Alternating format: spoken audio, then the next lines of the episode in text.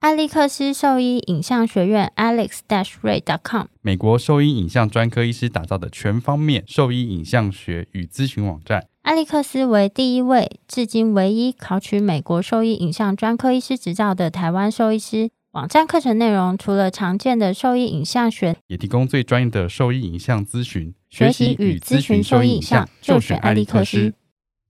贝麦新是狗狗用的新丝虫预防药，可有效对抗新丝虫等四大寄生虫。口服定剂颗粒小，好喂食，安全性高。两周龄幼犬、怀孕犬跟牧羊犬都可以放心服用。贝麦新让你加倍安心。。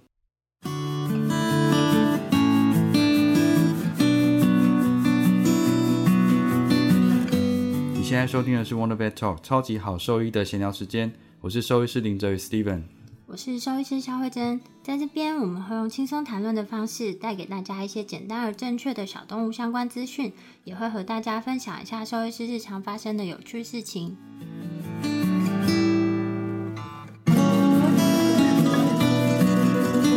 周末的时候，我就去爬山，然后山上收 没有讯，我后来有感觉，就是哎、诶好像不知道被隔绝在哪里，所以我在猜你是不是又出去了，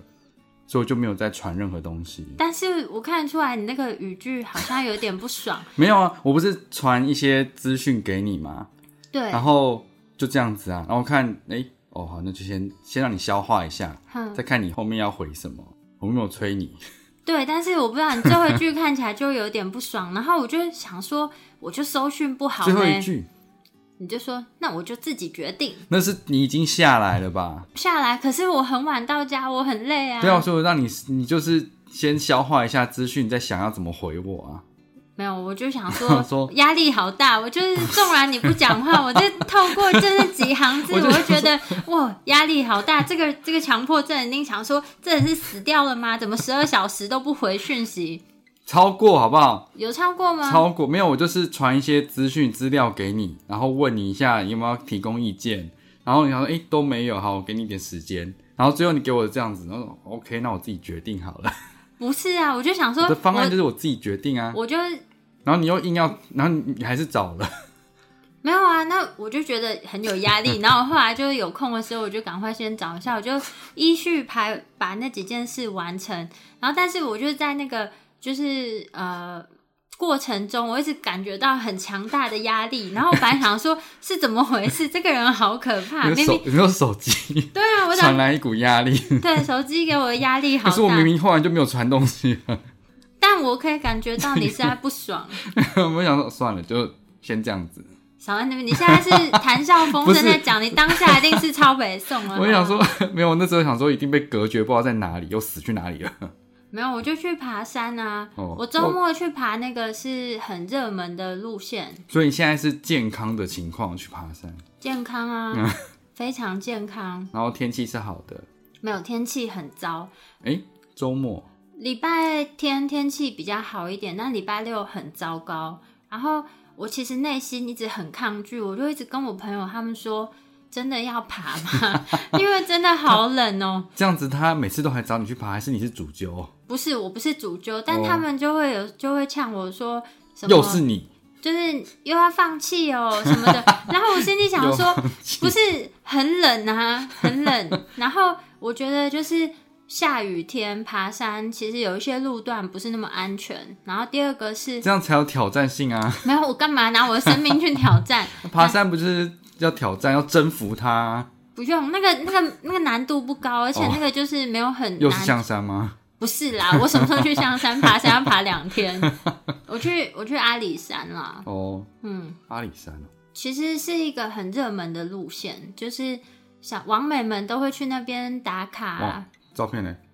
不是，我再给你看， 因为我看起来就是没有办法达到网美的境界，因为那个那个叫绵月线嘛。这然一后集上要放那个照片，放那照片，我找一张稍微能看 的，反正可以就帮是你把马赛克掉啊？你都把谁把我的脸马赛克掉 对吗？啊，只有放那个风景照，是不是？可以可以，不是，其实因为礼拜六就是下下雨嗯下的蛮大的，然后在山脚下的时候呢，就在嘉义市区，我们就是。大家其实因我为是从嘉义上去，对从嘉义上，那啊然你后有就吃鸡肉饭吗？有，但我吃到那两间，我觉得都好糟糕哦。可我上次去吃，我觉得很好吃、欸。你吃哪一它是间火鸡肉饭，对不对？我不知道那什么，嘉义火鸡肉饭我我不跟台知，北不一样，但是我吃到那两间，我觉得都不怎么样。叫什么名字？怎么办？万一会攻击到其他？ 没有一间叫那个琉璃里长伯还是琉璃长李长博。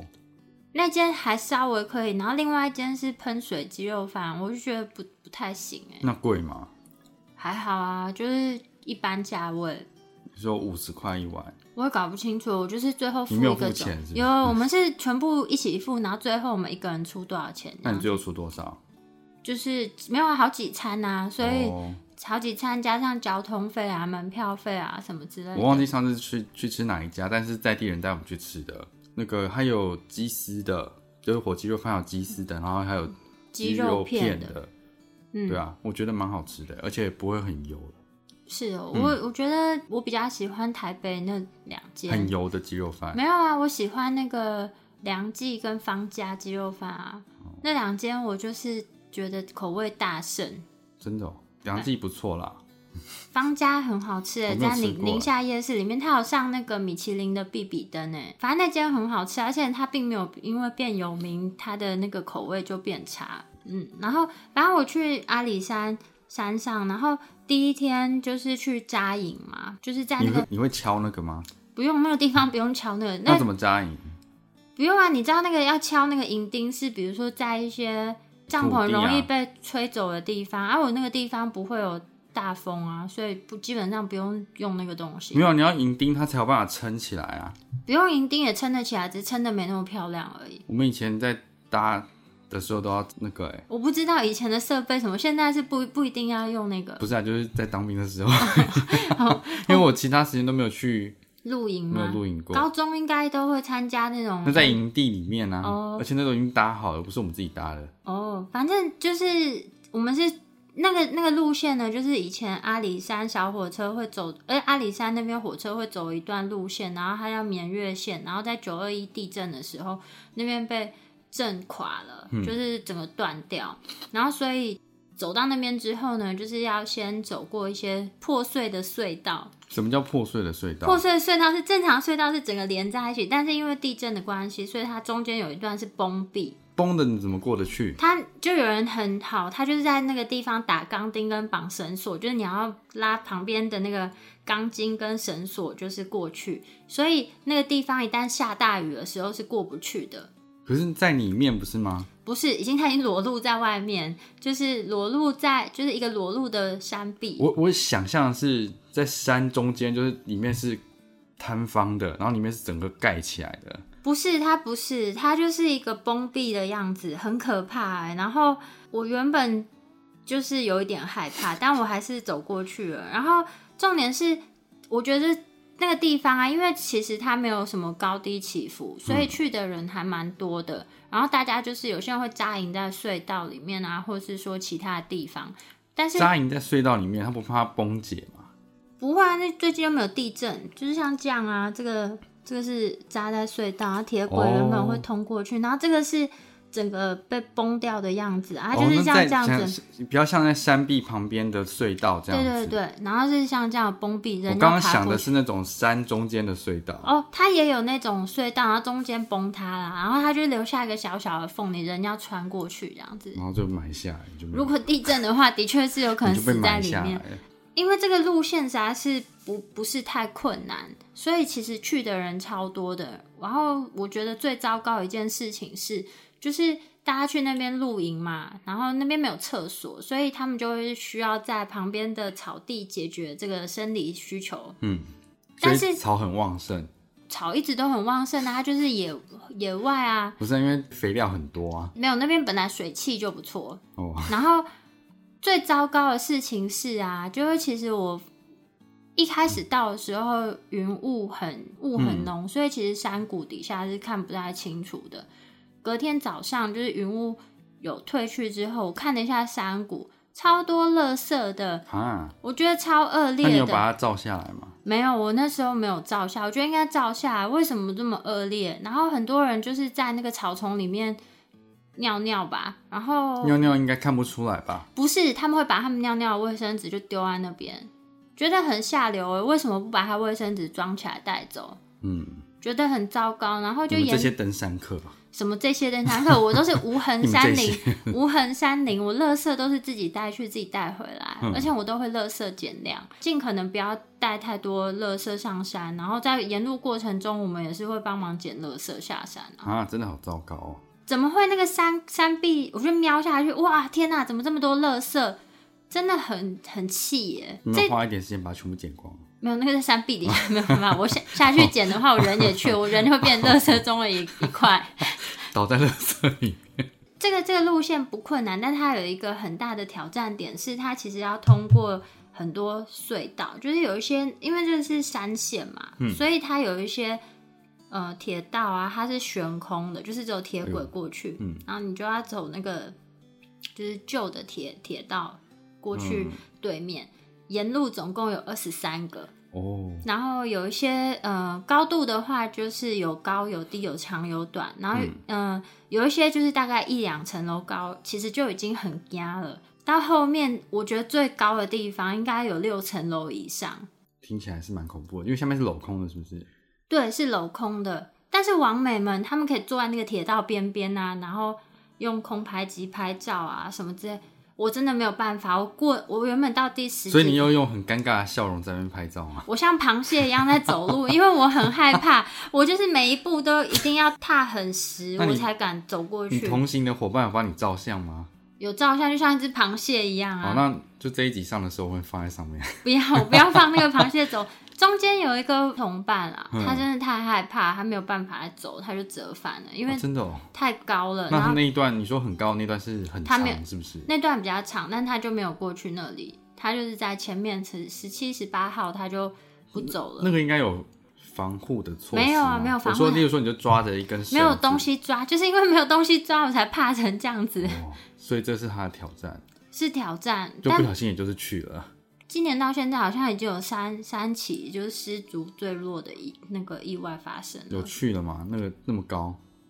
他没有在最高的地方摔下去的样子，哦好像是在前面比较矮一点的，还好一两层楼。可能是比较一两层楼的地方，我没有仔细看了。但是那个就蛮可怕的、啊，因为它铁道北，然后下面是用枕木垫着，所以它本身就有个距离，它是有加一条就是垂直的在那个中间，嗯，就是避免有一些枕木跟枕木中间那个空隙太大大，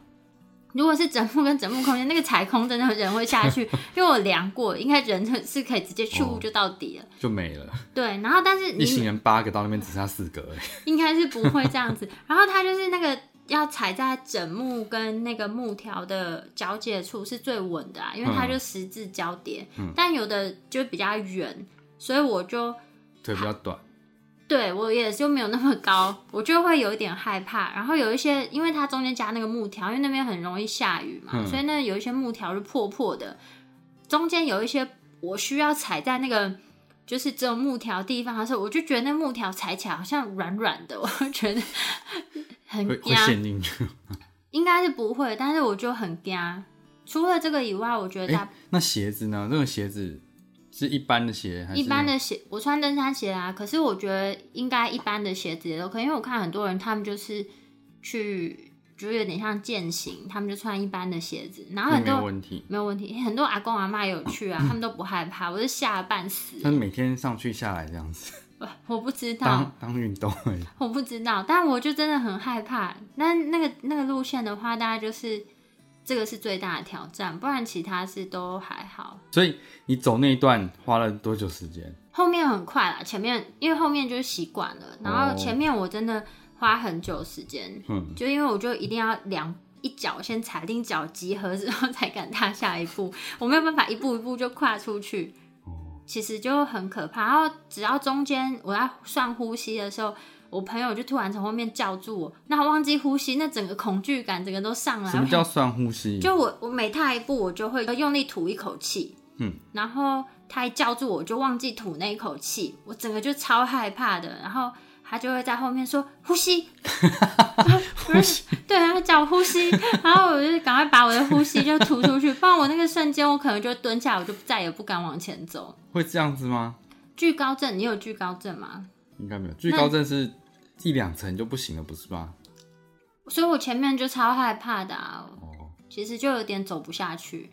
算完成一个里程碑，是不是？其实那可能对大部分男人来讲是不困难，所但以其他人是一直往前，就嘟嘟嘟嘟就快很快速的前进，是不是？呃，我是听其他山友讲的啦，就是呃，消防队员在走最高的那一段的前后那边，他们其实在走的时候也会有一点害怕，哦，因为有点裸露。然后我从头到尾都不敢往左右看，因为我一看我就没有办法继续走，嗯，有点可惜。不然那个景应该是不错，但我真的不敢看， 我真的连瞄都不敢瞄，我从头到尾都瞄着我要走的那个地方而已。哦，然后就是因为那个是户外嘛，基本上大家是都没有戴口罩啦，所以人与人交错的时候，大家还是会稍微有一点点错开。这么开放空间应该比较没关系吧？对，但是因为你在走那个就是地方的时候，其实人跟人是有可能比较近的，嗯，所以就但是大家还是就是都都稍微会错开。这样我想到一个笑话，好，你 说没有，让我听听你不的是这笑这是话。他们这个礼拜的好，开封优格，可是打开之后里面没有优格，你猜里面有什么？开封优优格是吃的优格吗？，对，优格嗯，但里面没有优格，没有优格，有什么？开封优格没有优格，嗯，就空气啊，不是不然是什么？包青天，哎呦， 好白痴哦、 这个好凶，这个比较好笑，这个蛮好笑。我刚刚有在想谐音梗， 然后我想说能有什么？ 这个很白痴。这这个礼拜我唯一笑出来是这个，哦，这个还算好笑。这其个他其他可是这个 是有年龄层代沟的梗吧？不知道哎、就小是朋友知道这个吗？小朋友是什么？ 小朋友就会可能跟我们两岁年纪差个十岁的，应该还是有看过包青天吧？ 可是他们有听过这首歌吗？应该有啦，是哦应，该有。这个好笑吧？ 这个蛮好笑。我觉得你今天做的很成功。去死啊！那我们今天就先进主题喽。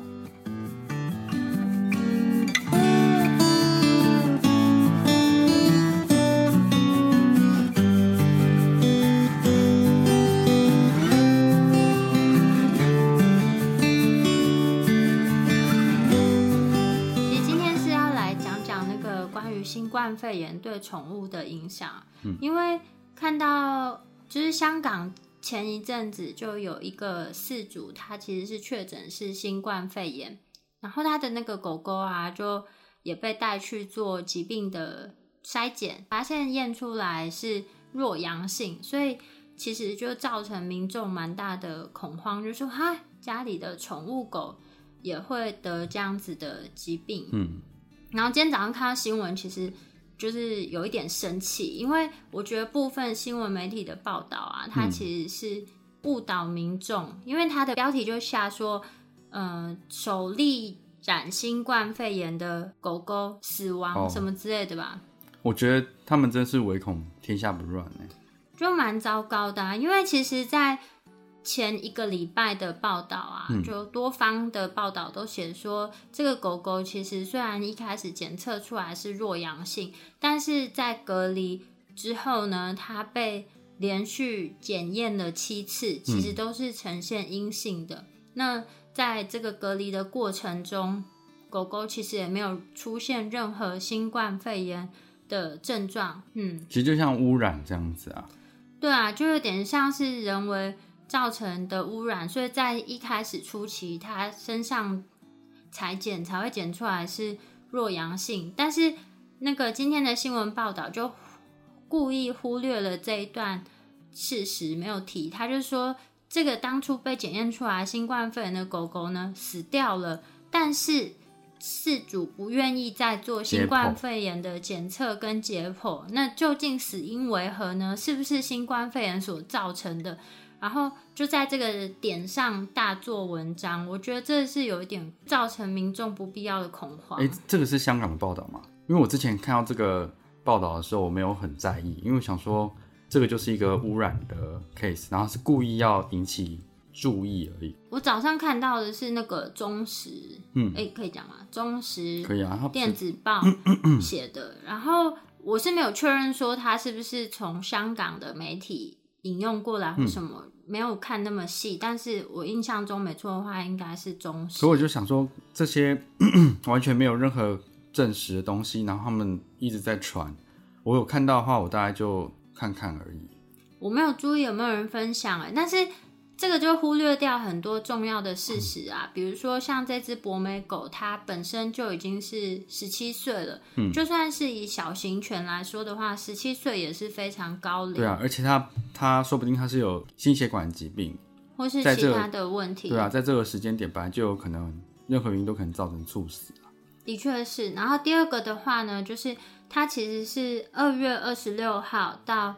呃三月十三号都在香港的渔护署就是进行隔离检疫。那在这段时间内呢，它其实进行了七次检测。在台湾，其实之前回来隔离的民众好像是三次检测阴性，就是没有问题。然后再隔离一段时间，他们就是也是回到正常人的生活，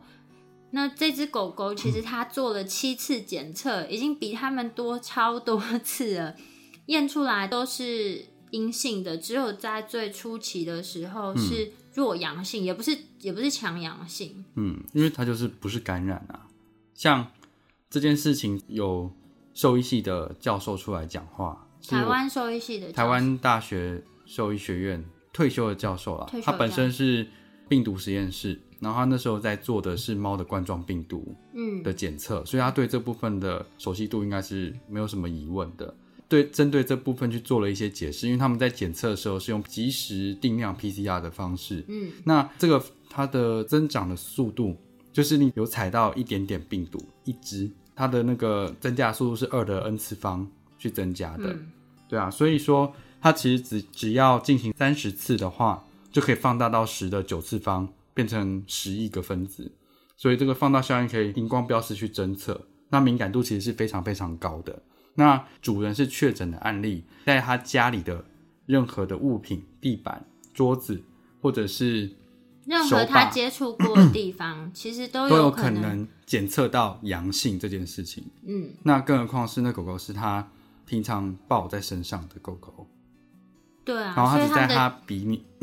鼻吻部的黏膜或鼻鼻部去做裁剪，这意义根本就不大。而且这只狗狗啊，就是它的粪便检体啊、血清检体全部都是阴性的，嗯它也没有任何的症状，所以就是用这样子一直去把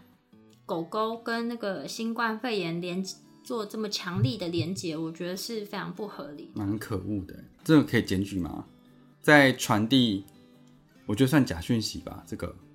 没有，它其实没有强，因为它不是写说哦，这个狗是因为新冠肺炎死亡而死，嗯可是它就是感觉就是要炒新闻啊。所以嗯标题杀人。对啊，我觉得蛮可恶的啊、因为做媒体人是这样做的嘛，嗯不是应该要就是综合报道一个事实嘛，而不是我去我不确挑定是不是挑综起一个议题这样子。嗯，我其实不是很不是很记得是哪一间媒体啦。嗯，然后但没有关系，反正我们就是要再宣导一下，就是目前呢，就是世界上有几个算是具有权威性的组织，包含世界卫生组织。是那为什么权威？权威性，好啦，对，这个这个是有一点好。那我们先不管世界卫生组织，呃，世界动物卫生组织， 嗯， 然后还有 OIE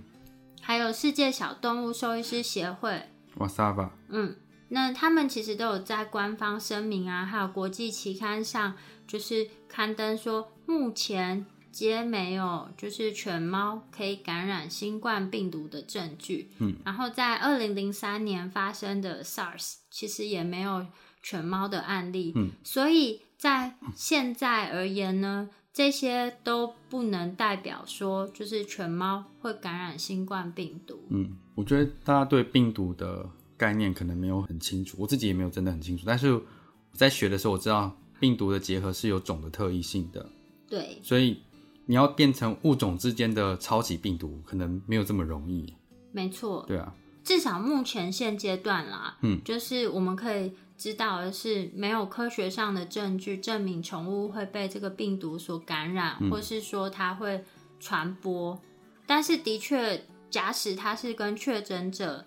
有比较亲近的接触的话，例如说它它的主人一直在舔这只狗，舔那个，那舔好它变全身态。，舔它全身，那哦它，其实身上有就的会啊有的有的事主会亲他的狗啊，我会咬我家的狗啊，你好好怪哦，没有，不是真的咬啦，嗯你真的好怪，小吉好可怜哦。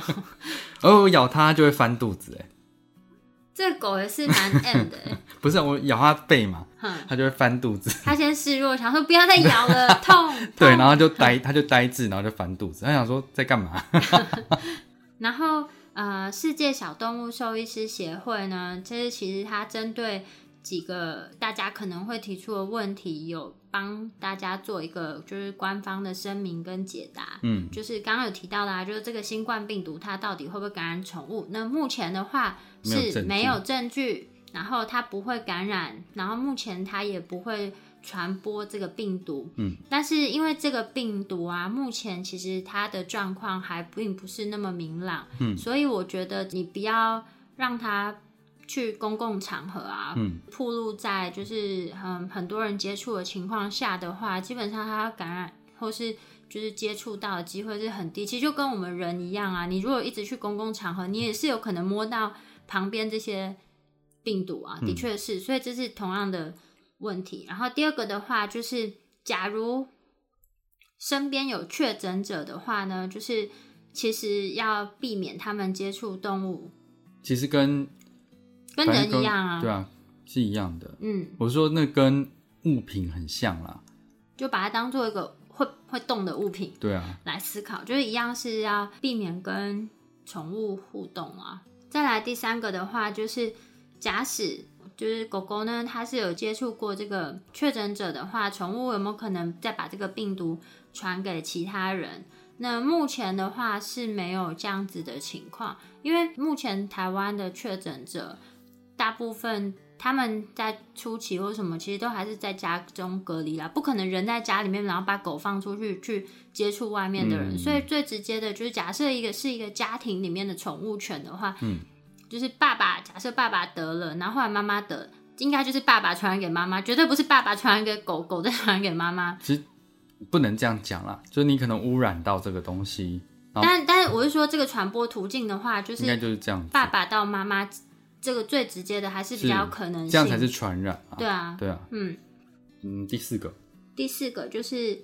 假使我的狗狗呢，目前得到了类似呃肺炎相关的疾病啊，或者症状看起来就是很像新冠肺炎的病征，而且呢，这只狗狗曾经有跟新冠肺炎的确诊者接触过，该怎么办？没有啊，其实就跟就是人一样啊，嗯就是你还是要跟就是比如说你所在地的那个卫生单位就是联络，然后看是说就一九二二嘛，嗯看一下说该怎么样处理。那建议千万先不要马上直接带狗狗去那个动动物物医医院院，因为如果狗狗跟那个患者接触过，代表人你本身可能也有跟患者接触过，所以就先确确定嗯先自主隔离，先自主，然后看一下说，就是卫生单位有指示再怎么做的话，那你再照着他们的照指示指示去处理进行，那就先不要恐慌。但是目前基本上来说，狗不太会自己跑出去了。嗯，嗯，在下面，如果你跟狗狗目前都处在就是新冠肺炎的高风险感染区，该怎么做？基本上我觉得就是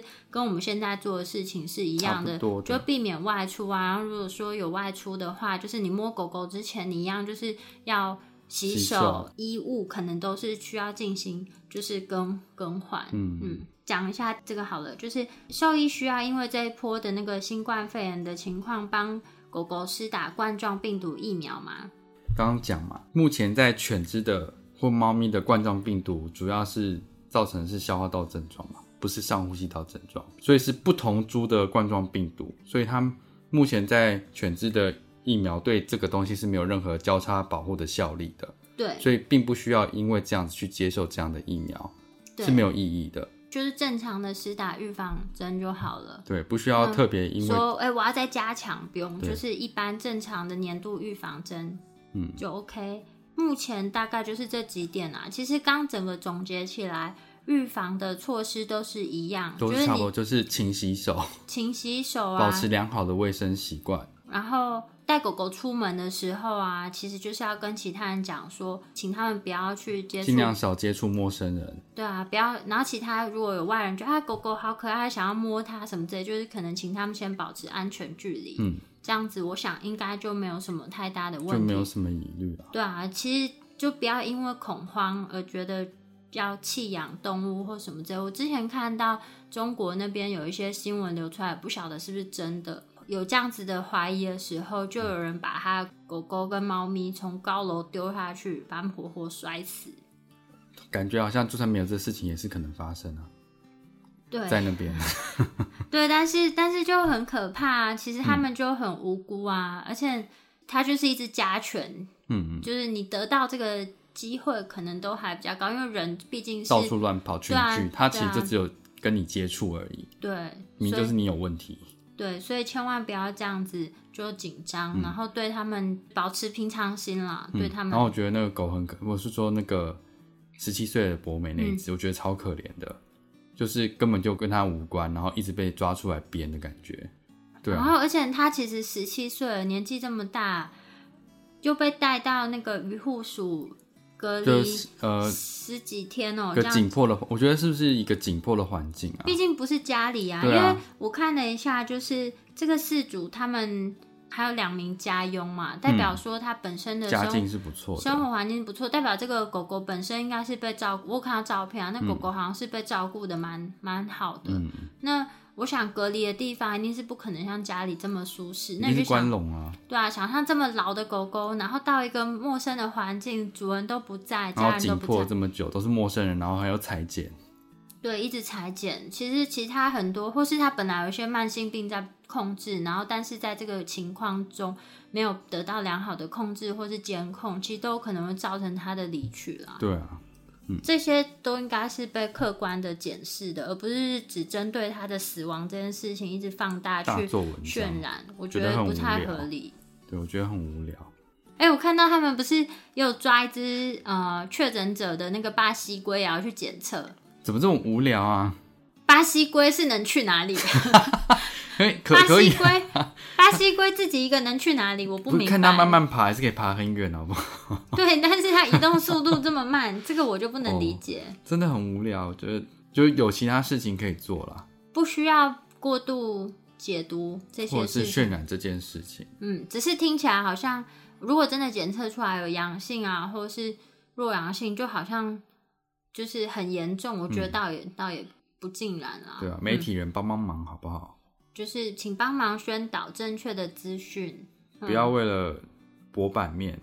讲一些模棱两可的话，然后下一些莫名其妙的标题。好，嗯那今天大概就是在宣导一下这个部分，然后希望如果家中有养宠物的人呢，就是也可以帮忙跟周边的朋友宣传这个正确的知识，就是不要让他们不要因为看到这样子负面的新闻就过造度成恐慌对啊过度恐慌。其实你就是在接触自己的狗狗之前，你就是把衣物就是换过啊，然后记得要洗手。那嗯我觉得风险性基本上就会降到比较低啊。其实现在我们回家也都是要先洗手换衣服啊，对啊，嗯，不太可能到处摸来摸去，因为在外界环境你根本不知道是，而且今天又暴增那么多对例啊，，脏的是人，不是他们，好不好？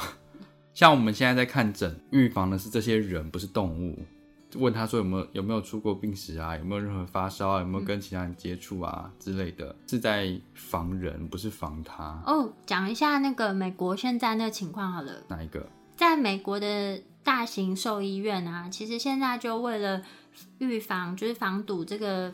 疾病的传播。那基本上来说呢， 他们现 在不跟主人接触啊，对他们就在是看诊的时候完全不跟主人接触了。现在的流程呢是，他们会在那个挂号柜台上放那个病呃挂号的挂号单，然后你一样是先把资料嗯填写填挂号填好之后呢，就放在那边，那会有柜台人员就。就是再去把它收走，你是不能近距离接触他们，就是本身两者是不能直接对话的。嗯，医师也是透过电话跟事主沟通，他是不直接跟事主面对话嗯面的，对对对，他们都是透过电话跟饲主讲说，哦现在狗狗的情况啊，或者猫咪的情况是怎么样啊，就避免人与人之间的近距离接触。然后付钱是用信用卡号码，他们也不收线，对，不收现，对，所以就也没有这样传播或接触的的可能。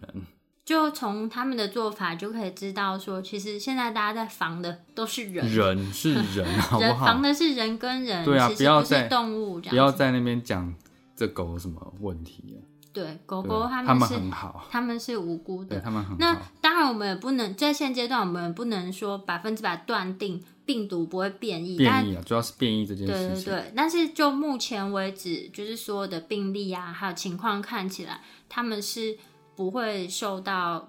感染，然后它也不会造成传播。没有跨物种的感染。对，目前是这样子。好，那就请大家如果收听这一集的话，就是要帮忙跟周边的人做宣导哦。嗯嗯。 OK，好，那我们今天的节目就到这边。那如果说对我们的内容有什么疑问，或是有什么想要学习的呃主题，那都可以就是跟我们说。然后我们有一些呃在网站上有一些相关的资讯可以做参考。我们的网址是 triple w wondervet com t w 啊、f b 搜寻 wondervet 超级好兽医都可以找到我们哦。那今天的节目就到这边喽，拜拜拜拜